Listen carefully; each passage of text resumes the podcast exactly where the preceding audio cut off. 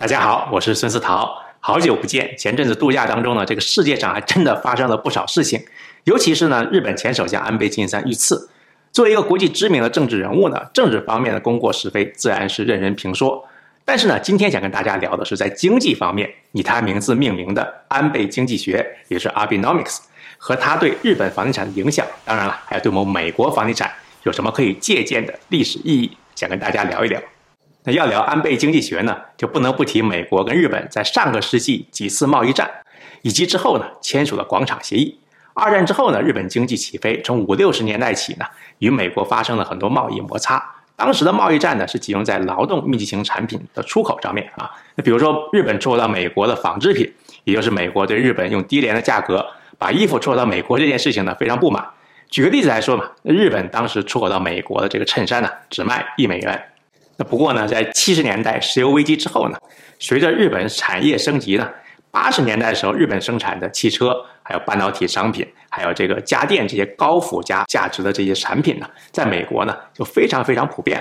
在一片荣景之下呢，很多日本人就认为日本经济呢很快就会超过美国。那经济腾飞了，有钱了，那就要炒房子。啊，当时呢，很多日本人就觉得这个只要买房，然后呢抵押给银行，把钱呢贷出来之后呢，再投资到房地产当中去，如此循环往复呢，就能赚到钱。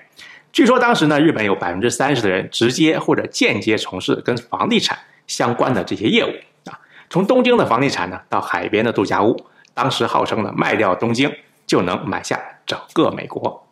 不过呢，眼见他起高楼，眼见他宴宾客，眼见他楼塌了。随着日本的崛起呢，来自美国跟欧洲的贸易压力呢大增。之后呢，美日英法西德几个国家呢一起签署了著名的广场协议。当时的日本外务大臣呢是安倍晋太郎，也就是今天要聊的这个主角安倍晋三的父亲啊。之后的故事呢，我们大家就都知道了。日元呢大幅升值，那出口型的企业呢就无法生存，不得不把生产线呢外移到其他的国家。那日本国内呢，那当然失业的人口就越来越多。日本经济呢一蹶不振，股市崩溃，房价呢也是一泻千里。最后呢，很多人他这个房贷啊，那干脆就不还了，因为呢已经资不抵债，还还什么还，对不对？那日本呢也进入了长期的通货紧缩，迎来了所谓的这个失去的三十年，但也有人说是失去的二十年。说到所谓的安倍经济学呢，简单说就是二零一二年安倍在他第一任任期刚刚开始的时候呢，为了振兴长期低迷、通货紧缩的这个日本经济，提出了三大经济主张。啊，也就是俗称的这个三支箭啊。那第一支箭呢，就是采取比较激进的货币宽松政策。那说到货币宽松政策呢，我们美国的朋友当然就不陌生了。我们在美国呢也经历过很多很多轮的 QE，那货币放水，我们都已经习以为常了。那我们看一下当时日本的情况啊。二零一三年四月的时候呢，啊，日本央行宣布采取这个量化与质化宽松的这个计划，也就俗称的叫 QQE。那这呢就产生两大直接后果。第一呢，日本进入了负利率时代，这就是降低了企业跟老百姓的借贷成本。那说白了就是希望企业去贷款去做生意，老百姓呢去贷款来消费。比如说这个贷款买车、贷款买房。那除了负利率呢，另一个直接的后果呢就是日元贬值。那这样一来呢，日本企业把他们的产品卖到其他国家的时候呢，就有价格的优势。那比如说这个卖到美国的日本汽车。那不光物美，更重要呢是要价廉，所以安倍经济学的第一支箭呢，提振了日本的出口，整个的这个通货膨胀呢也有所提升。那你可能会说，通货膨胀的提升是好事情吗？对吧？那如果你知道十年前安倍刚刚上台的时候呢，日本经历了多年的通货紧缩，那也就是 deflation。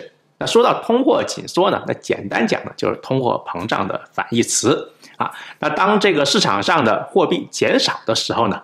那货币的它这个购买力呢，其实就上升了。那也就是说呢，钱呢更加值钱了。那如果这个情况呢，就老百姓呢，他就更愿意持有这个钱啊，而不是呢把它去花出去买东西。那买东西的人少了呢，物价呢就会下跌，企业呢就不愿意扩大投资去生产更多的产品。那结果呢也是显而易见的。那长此以往的恶性循环呢，就导致了日本的失业率的上升，啊，经济呢长期衰退。所以呢，对于当时日本来说呢。能够从通货紧缩当中走出来呢，这件事情呢本身就是非常的重要。不过，因为日本在上个世纪经历了跟美国的六轮贸易战，签署对日本非常不利的这个广场协议啊，再加上零八年这个金融海啸、金融危机，还有二零一一年日本发生这个大地震，整个日本的经济景气啊非常的低迷。啊，即使日本央行实行了这个史上最宽松的这个货币政策呢，日本经济情况呢也是在二零一六年左右呢才有所小幅改善。那聊完安倍经济学当中的第一支箭呢，我们看看第二支箭是什么？那第二支箭呢，就是采取比较积极的财政政策，那由国家向经济呢注入大量的资金，比如说为企业减税啊，增加基础建设方面的这个政府方面的投入。那这方面呢，我们观众当然就更不陌生了。那增加基建，那不就是这个所谓的这个铁公鸡嘛？比如说铁路、公路基础建设啊。那美国去年年底呢，也通过类似的法案，叫做呢基础建设呢跟就业法案，大概有一点二万亿美元左右吧，用来改善美国这个呃道路啊、公共交通啊，还有这个机场啊、港口，还有这个充电桩这些东西啊，等等等等，并希望呢以此呢能够产生大量的就业，振兴经济。那可见呢，在遭受了比较大的经济危机也好啊，或者是这个大的疫情也好啊，那为了振兴经济、增加就业呢，在国家层面上增加这个财政上的投入，是各个国家经常采用的一个财政政策，非常常见。不过，为了刺激经济，政府投入增加了，但钱从哪里来呢？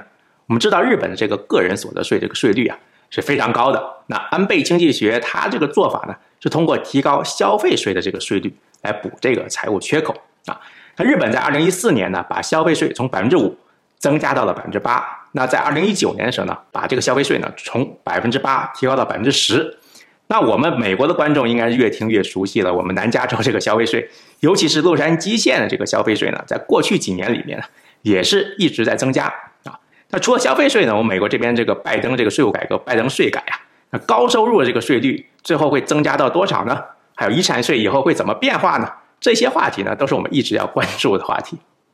那除了刚才聊的这个货币宽松政策，还有这个财政刺激这两支箭以外呢，安倍经济学的第三支箭呢，就所谓的结构改革，振兴日本民间的这个投资，比如说允许更多移民进入劳动力市场，改善日本老龄化社会缺少劳动力这个现实。那再比如呢，是增加女性的就业率，等等等等。那日本也出台一系列措施了，这个刺激这个高科技产业的发展啊，鼓励生育，改善社会保障体系等等。那整体上看呢，在安倍执政这几年里面呢，日本的股市还有房地产呢都有改善啊。尤其是二零一三年传出东京要举办二零二零年夏季奥运会之后呢，房价呢有所回升的。那日本实行量化宽松这个货币政策呀，这个贬值的这个日币呢。带动了他们的出口啊，失业率也降低，国民收入也增加，收入增加，房产呢，它这个房价就会水涨船高。再加上日元这个贬值呢，也吸引了很多海外的投资人，尤其呢是日本这个小型公寓呢，在安倍在任期间呢，涨幅还是比较明显的。另外呢，跟美国这两年情况呢有点类似，就是疫情期间呢，很多日本人觉得这个居住环境呢需要改善啊，需要更大的空间，所以呢，产生了很多房产的需求。其实啊，这么多年在美国，我们看到的呢。也是相似的套路啊，无外乎就是大灾，然后之后大救，然后大涨，然后就是通货膨胀这么一个轮回啊。每一个轮回呢，都是富人他们的这个家庭财富在增加，普通老百姓呢都是被当做韭菜收割。其实呢，不管是在日本也好，还是在美国，还是在世界上其他的地方呢，房价上涨啊，都是有钱人终成眷属，那没钱人都是亲眼目睹。不过呢，就当下这个情况来看呢，日本呢还有这个美国呢，也有很多不同之处啊。日本现在这个情况呢，就是日本的这个日元汇率呢在低位啊，利率呢也是比较低啊，再加上日本呢是个老龄化社会，年轻人的比例呢比较小，对买房的需求呢也不旺盛。据说呢，在日本的一些地方，因为这个出生率过低啊，或者是这个年轻人过少啊，产生了很多房屋空置这个现象。另一方面呢，美国是个移民国家，每年的新移民呢人数非常多，不管是本地人还是外来人口，这个房产需求啊一直都是非常旺盛的。在后疫情时代呢，再加上现在这个欧洲紧张局势，低通货膨胀跟低利率的这个大环境呢，已经不复存在。美国跟日本房地产市场将会怎么走呢？需要我们继续观察。不过呢，无论什么时候，决策要靠自己，执行要靠专业。那今天呢，就简单跟大家聊到这里。如果您喜欢我们的内容呢，请您订阅并分享我们的频道。我是孙思桃，我们下一期再见。